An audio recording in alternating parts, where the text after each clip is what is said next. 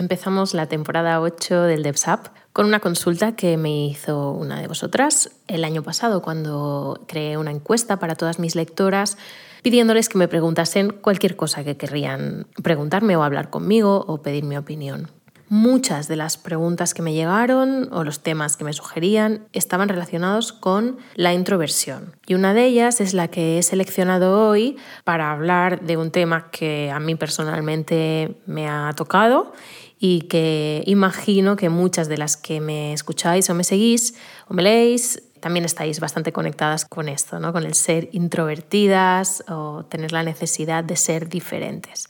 La pregunta que me hacía esta lectora, a la que voy a mantener en el anonimato, siempre lo haré así, no, no diré el nombre de nadie por si acaso, es esta. Decía, por mi introversión, que sorprende por lo echada para adelante que soy, siento que no tengo un círculo de gente con el que hablar muy claramente, de manera que rara vez hablo de mis problemas con mis amistades. ¿Algún consejo para cambiar, entre comillas lo pone, en la medida que sea para sentirme mejor? Ahora mismo lo veo como algo que me limita. Quiero empezar diciendo algo que me parece importante, que no creo que sea el caso de esta lectora, pero sí para cualquiera de las que quizás estáis al otro lado ahora mismo. Quiero aclarar que introvertido muchas veces se malentiende ¿no? o se confunde con otras cosas. Muchas veces se confunde la timidez con la introversión. Se cree que los introvertidos son antisociales o solitarios o incluso hostiles o huraños, gente que está como muy metida para adentro y que muy celosa de su intimidad y que están siempre mirando con desconfianza al mundo. Y no es necesariamente así. Es decir, pueden ser, puede ser que un introvertido sea hostil o antisocial, pero también puede ser que un introvertido no sea ni hostil, ni antisocial, ni tímido, ni huraño, ni nada similar. Si te interesa este tema, por cierto, hay un libro que te puedo recomendar leer, se llama Quiet. Bueno, Quiet es en inglés, en español creo que lo han traducido por El poder silencioso, la fuerza secreta de los introvertidos. En inglés es Quiet, The Power of Introverts. Y la autora es Susan Kane. Kane no como ciudadano Kane, sino como Cain, C-A-I-N, Susan Kane. Es, un libro que justamente habla de esto, bueno, lo lleva mucho también al, espacio de trabajo, ¿no? Como para desmitificar que los introvertidos no podemos tener éxito en, en, lo que sea que nos propongamos profesionalmente, que incluso podemos ser buenos líderes, etc. Pero da muchas pautas, ¿no? Para entender si realmente también quizá te puedes considerar introvertida o no. Pero una de las cosas que me gusta de este tema es que queda muy claro que introvertido y extrovertido no son etiquetas limitantes, digamos. Es decir, una puede tener algunos rasgos de introversión en según qué situaciones y también algunos rasgos de extroversión en según qué otras situaciones. Es decir, no somos tan completamente limitados, ¿no? No nos ponemos esa etiqueta y nos quedamos ahí teniendo que cumplir todas las características. Sin embargo, sí que podremos decir más o menos que la mayoría de introvertidos cumplen algunas de estas características y no son, ya digo, no son autoconclusivas, ¿eh? puede ser muchas más o muchas menos o algunas diferentes y aún así poder considerarte tú mismo una persona introvertida. Como digo, no tiene que ver con la timidez, la timidez es más un miedo de desaprobación social, humillación, es una más relacionado con la vergüenza, yo pienso. La introversión es más la preferencia por un ambiente que no es sobreestimulante. Si estar alrededor de un montón de personas, cuando estás en grupos, te absorbe la energía en lugar de darte más energía, es posible que puedas ser introvertida. Eso a mí me pasa y de hecho es una de las razones por las que decidí dejar dos de mis negocios anteriores porque realmente me exigían estar en contacto con personas y en grupos muchas veces. Me di cuenta que no que acababa totalmente agotada y a veces me tenía que pasar una semana tirada leyendo para recuperarme de eso. Otra cosa es que, por supuesto, disfrutas de tu soledad, de tiempo a solas. Te pones contenta y te recargas y, te, y, estás deseando que llegue ese momento para sentarte a leer o lo que quiera que sea que tú haces cuando estás sola. Otra de las cosas es que es posible que tú tengas un grupo pequeño de amigos cercanos, de buenos amigos y sea un grupo pequeño. No tienes un gran grupo de muchísimos amigos. Es decir, puedes conocer a mucha gente. Yo, por ejemplo, conozco a muchísima gente, pero amigos, lo que se dice amigos, considero que tengo muy pocos. Eh, de hecho, soy muy celosa de la palabra amigo, amistad, ¿no? Puedo sentir que conozco a mucha gente o incluso me cae bien muchísima gente, no es que no me caigan bien, pero no los considero mis amigos. Por tanto, eh, eso también hace que mm, te puedan describir como una persona a la que es difícil conocer. Bueno, yo ahora mismo igual ya no sería tan así porque pues el trabajo personal ha hecho que cada vez me pueda abrir más y de esto hablaré luego, yo creo, pero antes era una persona completamente cerrada, ¿no? Yo creo que mm, nadie realmente podía saber qué estaba yo pensando, sintiendo o nada similar, era opaca. Otra de las cosas que te pueden hacer pensar que eres realmente un introvertido es que demasiada estimulación, un entorno demasiado ruidoso, luminoso, con demasiada, pues eso, gente, eh, cosas pasando a la vez, esa especie de estrés constante, te deja desenergetizada, distraída, o sea, no es el entorno que tú elegirías. Por ejemplo, a mí me pasaba que en algunos de mis trabajos anteriores, en productoras y así, tenía que estar en espacios abiertos de estos, pues estas grandes naves donde todos compartimos un espacio y las mesas están juntas y oyes el teléfono de todo el mundo, las conversaciones de todo el mundo, gente pasando por tu lado todo el tiempo. Yo me puedo concentrar ahí, pero desde luego que mi rendimiento disminuye si tengo que estar pendiente de los movimientos de otras personas en relación a mí. ¿no?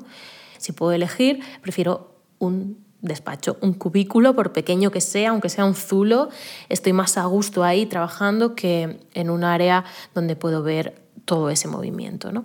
Otra de las cosas es que eh, eso también puedes estar, bueno, tender a, a, elegir trabajos que impliquen mucha independencia y de hecho cuanta más independencia mejor porque los introvertidos no solemos ser los mejores trabajando en equipo, por razones obvias, y somos de pensamiento pues, más autónomo, preferimos gestionar las cosas más a nuestra manera, y si bien podemos funcionar en equipo, porque no quiere decir que no podamos, no es probablemente lo que más nos gusta, porque no nos gustan los conflictos, no nos gusta tener que dar muchas explicaciones, estar tanto en contacto con gente.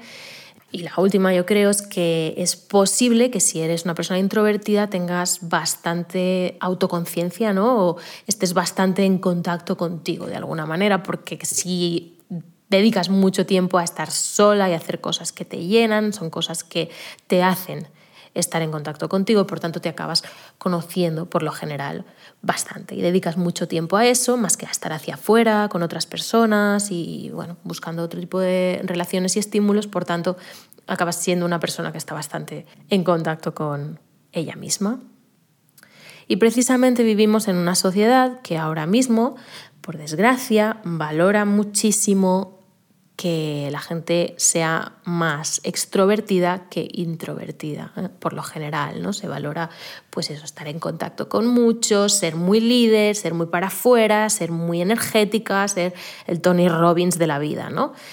Eso lo que hace en realidad es que a muchos introvertidos, incluso desde pequeños, nos dé una especie de vergüenza existencial o esa sensación constante de que tenemos algún problema, de que no somos normales, de que estamos fallados, de que no somos correctas, de que en esta situación, de esta vida, tú no encajas, porque lo que a ti te gusta hacer o la manera en la que a ti te gusta funcionar, la que te sienta bien a ti, es contraria a lo que te dicen que deberías hacer o cómo te deberías sentir. Y eso obviamente hace daño. Mi pregunta a esta cuestión que, que hace la lectora es, cuánto de esa necesidad o ese deseo de cambiar proviene de cierto sentimiento de culpabilidad, es decir, no soy adecuada, no eh, me relaciono bien, no me relaciono como se relaciona la gente, no estoy haciendo lo que debería hacer o cuánto es un genuino deseo de conectar con otras personas. Yo, por la manera en la que la lectora en cuestión lo formula, tengo la impresión de que es lo segundo, de que es un genuino deseo de conectar. Pero quería decirlo porque creo que a veces las introvertidas tenemos la sensación de que tenemos que cambiar porque no somos adecuadas, no porque realmente dentro de nosotras pensemos que nos sentará bien o que tendrá algún valor para nosotras ser diferentes o comportarnos de forma diferente. Es como una querer cambiar falso. Es por encajar que lo hacemos, no es por nosotras. Lo dejo aquí por si lo que voy a decir a continuación crees que no es para ti realmente, que tú igual tenías también esta sensación de que quieres ser un poco más para afuera, un poco más sociable, un poco más extrovertida, pero genuinamente no es lo que deseas. Entonces, a lo que la lectora me dice que es, pues no le funciona, no me, esto ya no me funciona, lo veo como algo que me limita, lo que le cuesta es abrirse. Y por tanto, como le cuesta abrirse, no tiene un círculo con el que poder abrirse.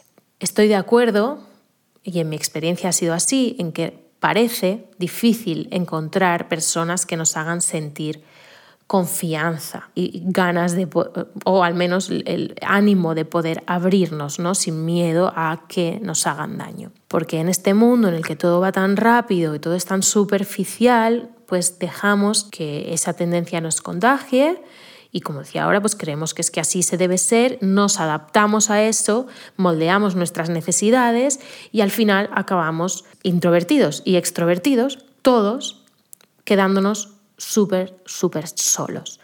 Acabamos conectando principalmente por internet o por el teléfono, lo que no deja de añadir más vacío y nos genera una especie de ilusión óptica de relaciones. Es decir, parece que tenemos muchas amistades porque tenemos muchos contactos o nos sigue mucha gente o hablamos con mucha gente por WhatsApp, pero no son relaciones profundas.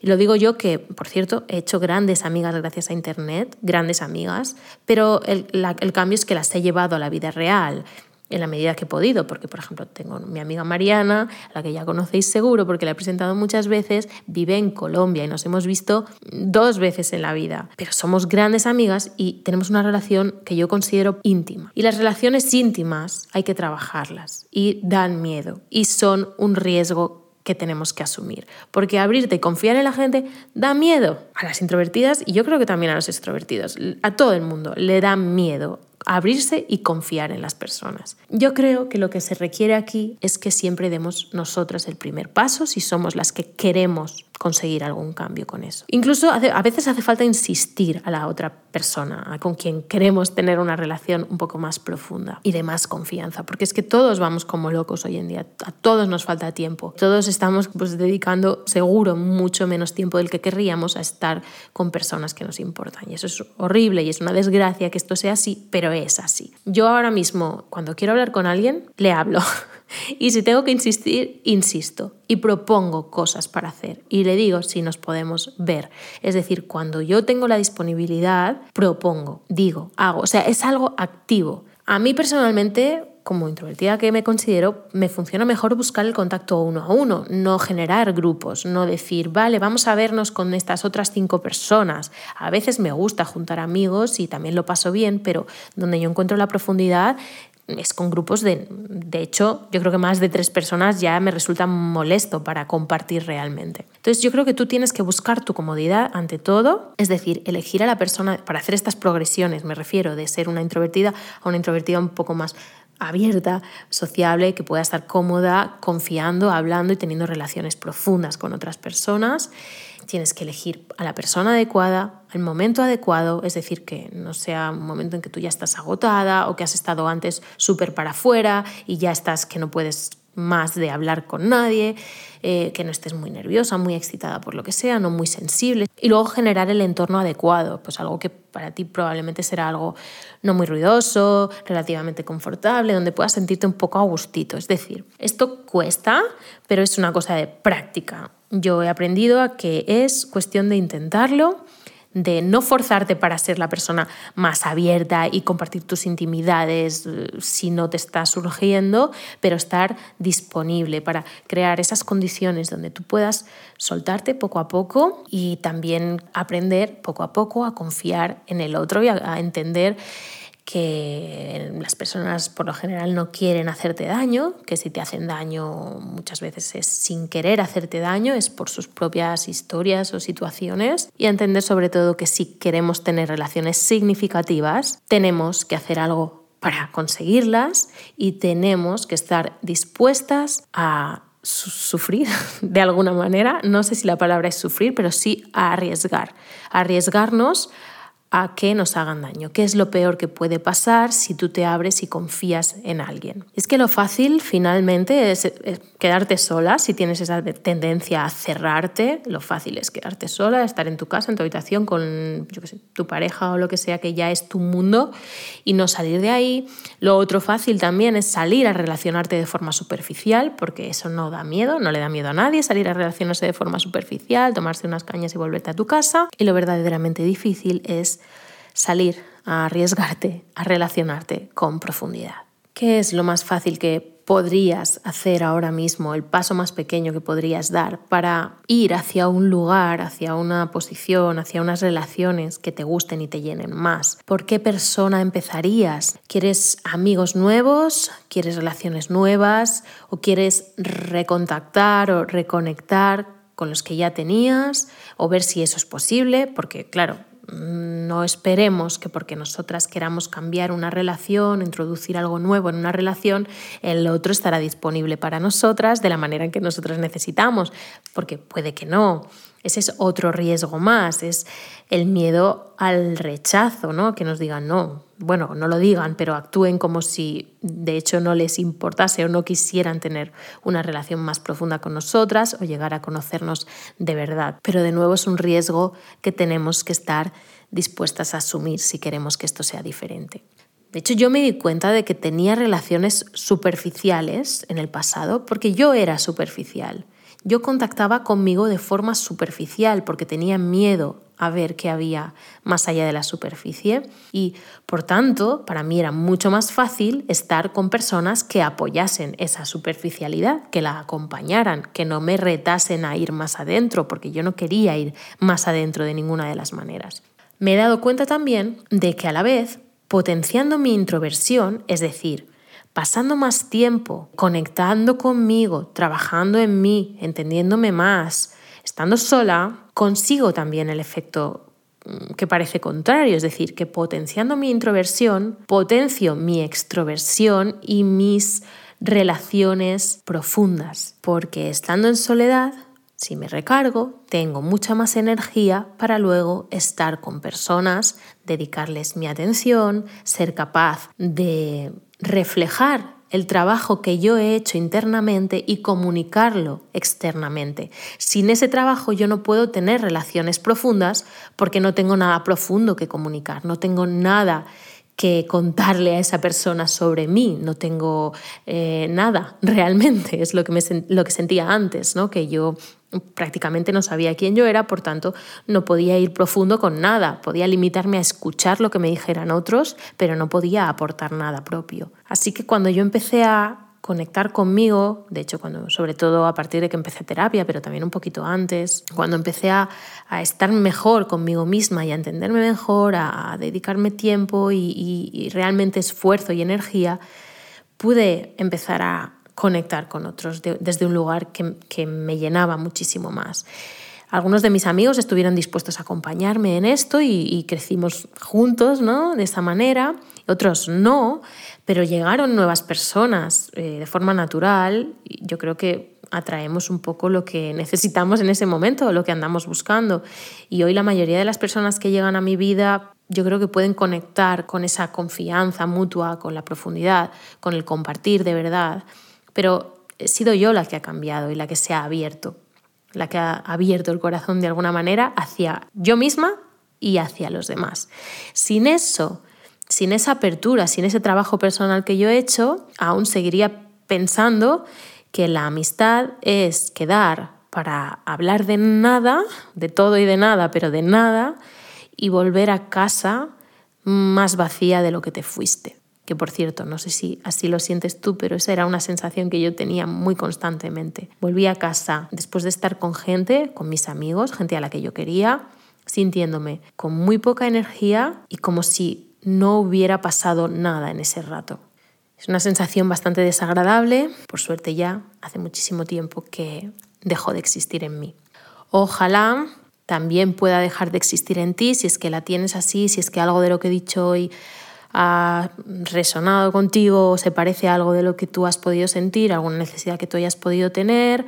Espero que haya podido ayudar o abrir un poco de perspectiva a la lectora, también a todas las que me preguntabais sobre este asunto de formas diferentes y a las que no me habéis preguntado, pero estáis en situaciones similares, os sentís de, de manera similar.